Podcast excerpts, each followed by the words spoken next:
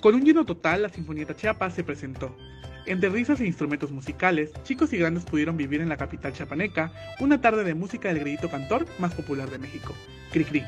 Pensando en un uh, material, digamos, dedicado a los niños, que sea exclusivamente este, música para, pues sí, infantil, digamos, uno llega necesariamente a Cricri.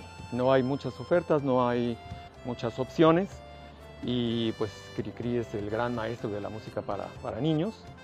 Entonces eh, yo inicié con este proyecto hace dos años, antes de la pandemia de hecho, y este, lo fuimos madurando poco a poco, desgraciadamente lo pospusimos varias veces. Eh, tuvimos contacto con Oscar Gabilondo, que es el nieto de, de Cricri, de, de Francisco Gabilondo Soler. Y eh, bueno, él nos sugirió algunas piezas. Las y los asistentes pudieron disfrutar de un selecto repertorio popular de Gabilondo Soler, en donde la patita, el chorrito, las vocales y el ratón vaquero no pudieron hacer falta. Obviamente que buscamos lo que más le gusta a la gente, ¿no? Eh, la merienda, el comal y la olla, eh, la marcha de las letras, el ratón vaquero, todas las canciones que la gente más aprecia y más conoce, tratando de intuir que sea lo que a la gente le gustara, esas son las que elegimos.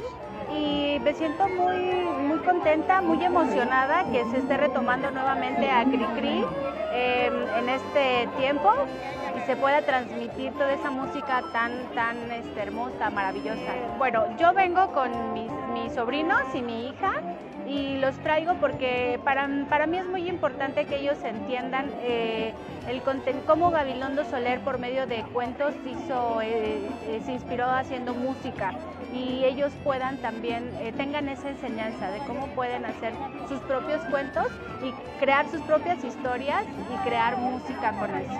Actualmente se está perdiendo mucho el contenido de las canciones y los valores que se pueden transmitir.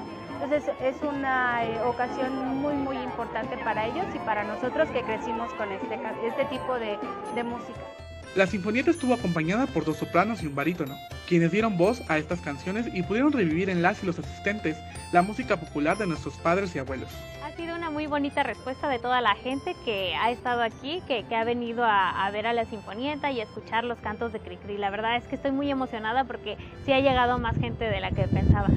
Eh, hemos estado trabajando por varias semanas, hemos tenido varios ensayos con, con los instrumentistas, digamos con todos los músicos y, y, al final nos podemos reunir todos ya para tener ensayo general.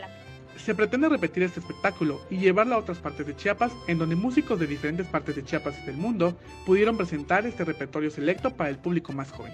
Siempre buscamos que sean nuevas propuestas y que sea algo original, que sea algo que le interese mucho a la gente. La vez pasada fue música cubana, eh, tal vez sigamos con algunos boleros, también con cantantes para el mes de mayo.